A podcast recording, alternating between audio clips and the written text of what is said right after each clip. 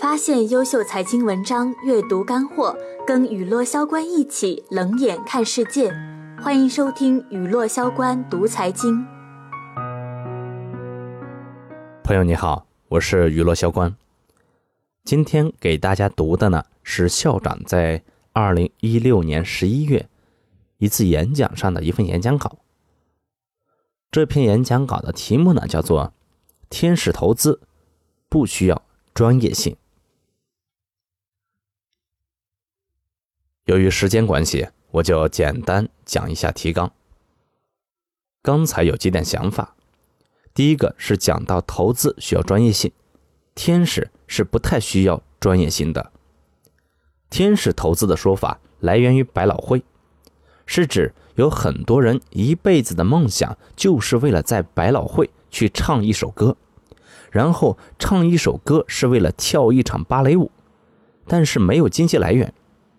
很多商人就去投资他们，不是为了获得回报，仅仅是为了完成他们的梦想而已。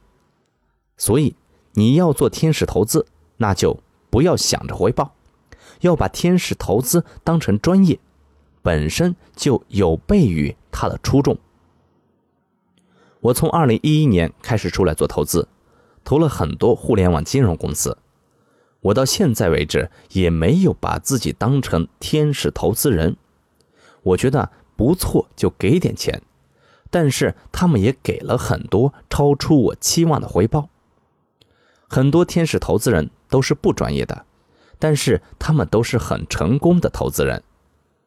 美国很多教授只是觉得他的学生很不错，很优秀，值得帮助他，所以就给了他一笔钱，非常多。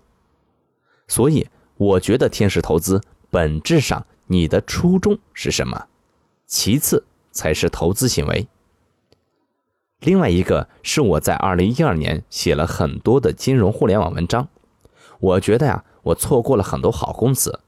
我感觉我对金融业都很懂，但正是因为太懂了，一开始就知道他们的结果怎么样，所以我反倒不敢去投。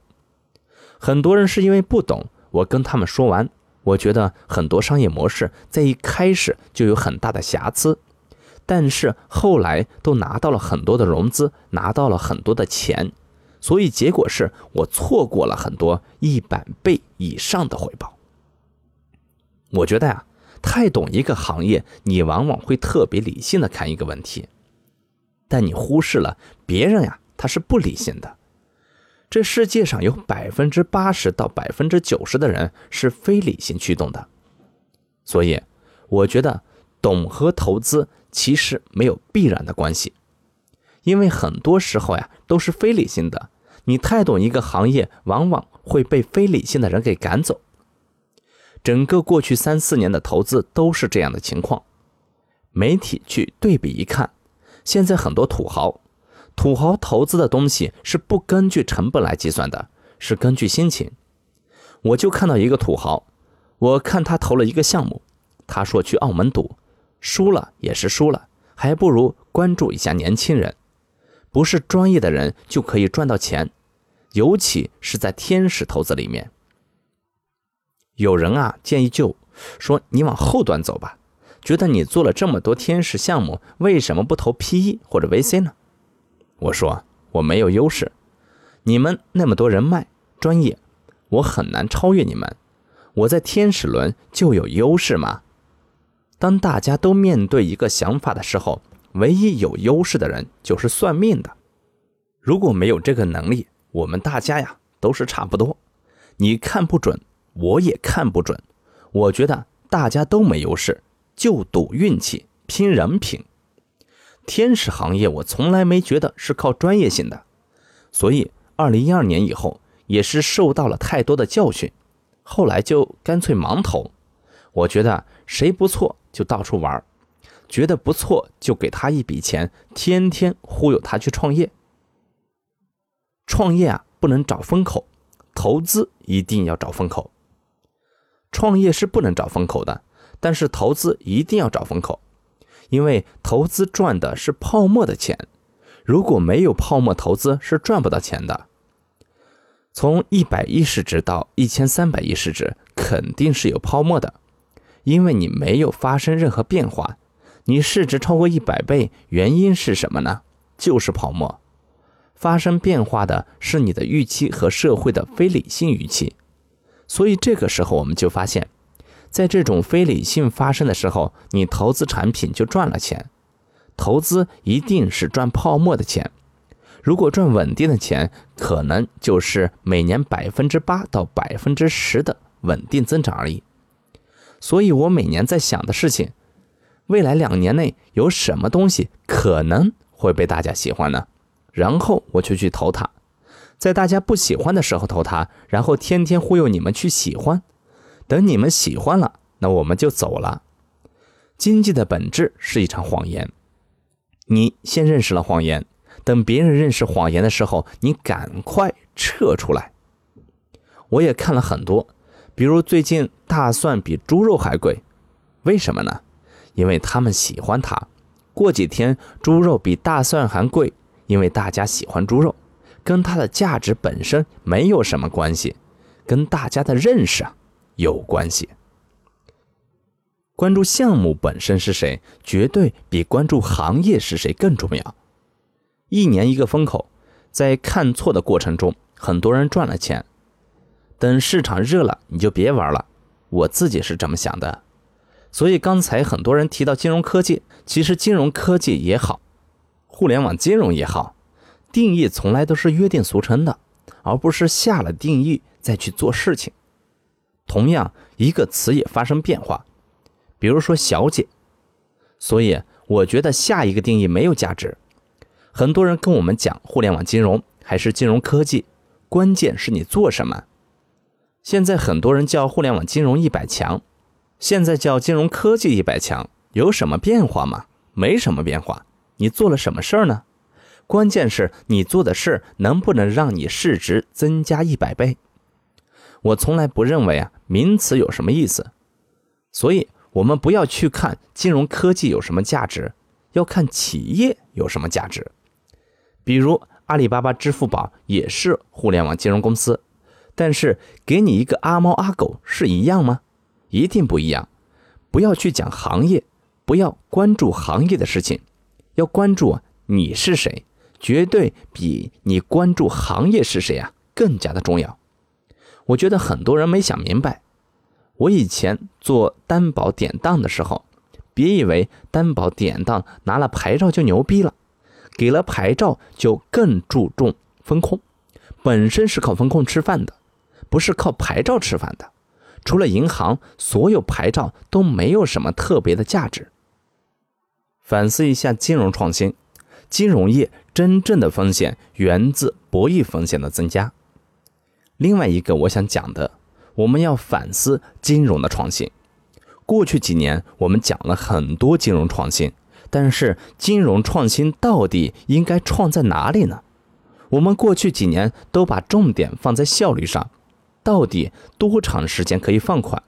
现在你也可能接到电话，给你十万、二十万、五十万的额度。如果你把关注点都放在放贷上面，一点意思都没有。你不能把侧重点放在怎么把钱有效的收回来，毫无意义。很多投资机构过去几年投项目都先问规模多少、余额多少，其次会问这个问题的人本身就代表对金融的无知。金融不讲规模，你赚再多的钱都比不上你出一点问题。借贷业的本质是什么？来自于市场盈利本身。如果整体市场不赚钱，你是神仙都做不好。这几年一些地方银行曾经坏账率很低，现在大概是十倍以上的坏账率增长。但是以前的银行跟现在的银行本质是没有任何变化的。包括人素质比以前还高了，但是为什么坏账率提高十倍呢？能力没有发生任何变化，发生变化的是经济下行。你会发现，金融业本身就不是一个可以靠你个体有效解答风险命题的行业。所以，真正要谈的是系统性的风险。系统性的风险一般是什么呢？你会发现啊。在金融业里面有一个博弈性的风险，指的是你这个行业技术很好，但是问题是你技术好了，你就会发现你没有客户跟你玩因为现在很多人跟我说放贷款，说怎么优质，但是这个优质客户凭什么跟你玩呢？很多银行说我要抵押担保，只做押车的项目，但是押车项目为什么要来找你呢？你只能给他一辆车，他给你三十万，客户凭什么跟你做？往往很多风控都意味着没有操作，很多人片面的讲技术，这个没意思。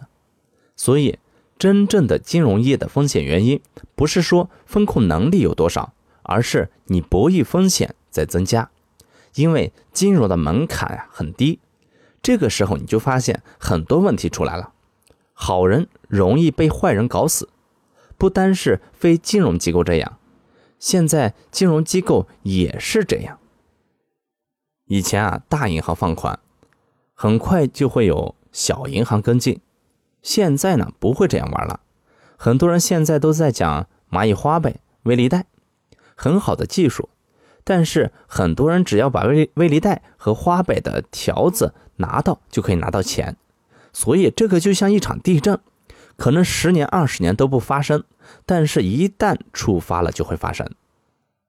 活下来的人，千万啊不要以为是自己能力强活下来了，仅仅是因为运气好。很多人谈周期，我从来不认为靠能力是能够扛过去的。金融创新比快没有用，还要比好。这个角度来讲，我觉得要反思金融业的风险和技术的创新到底。应该怎么样？我觉得，监管的创新才可以称之为金融创新，因为制定游戏规则的人在游戏规则里面玩的人是很难有创新的，因为这个突破很少。所以我在想，谈个体的时候啊，请把边界创新和规则创新改掉。如果这个不改，我觉得创新基本上是玩不起来。大家都在讲国外的银行业怎么好。我走了二十八个国家，全球效率最好的银行呀是中国，服务态度最好的银行也是中国，因为美国、香港、中国台湾做支付基本上都是 T 加二，在中国台湾微信支付根本不行，在大陆如果不给你一秒钟到账，就把你银行都拆了，所以很简单，从效率来看。中国的银行已经做得很好了。我后来跟一个美国的投资人说：“中国啊，有个很好的东西叫支付宝、微信支付。我们去超市买东西，只要拿着东西就可以走，都不用排队，不用去柜台付钱，就像小偷一样，很开心。”他觉得没意义，为什么呢？他说。你去付钱，用现金付和信用卡付，和你用支付宝付，最多快五秒钟或者一分钟。快一分钟有什么意思呢？因为你走出店出去以后也不知道干嘛。美国呀是个很无聊的地方，那样的地方去追求效率创新，我觉得呀本身是没有意义的。所以很大程度上，中国是不一样的。中国过去三十年的效率创新都在比快。比快没有用，还要比好，所以导致大家一味的在快上下功夫，使得我们过去三十年碰到的都是一地鸡毛，这是肯定的。目前百分之九十的不良金融可能啊都得死，如果你严格执行监管的话。另外呢，讲一下未来，如果说互联网金融还有机会的话，还是要尽可能的往中部走。凡是以前的商业模式都不太有价值，这个已经被资本市场充分认证了。只要你是承担风险的，作为交易的一环，换取利差收益，承担风险，到最后的估值一定不会高。所以我认为未来互联网金融还是有机会，但是要跟过去几年有很大的转向，观念上的转变，当然监管还是要跟上。现在制度明确，不成熟的参与者退场以后更容易产生好公司，所以我们还是愿意在这个行业里面做一些投资。好时间到了，谢谢大家。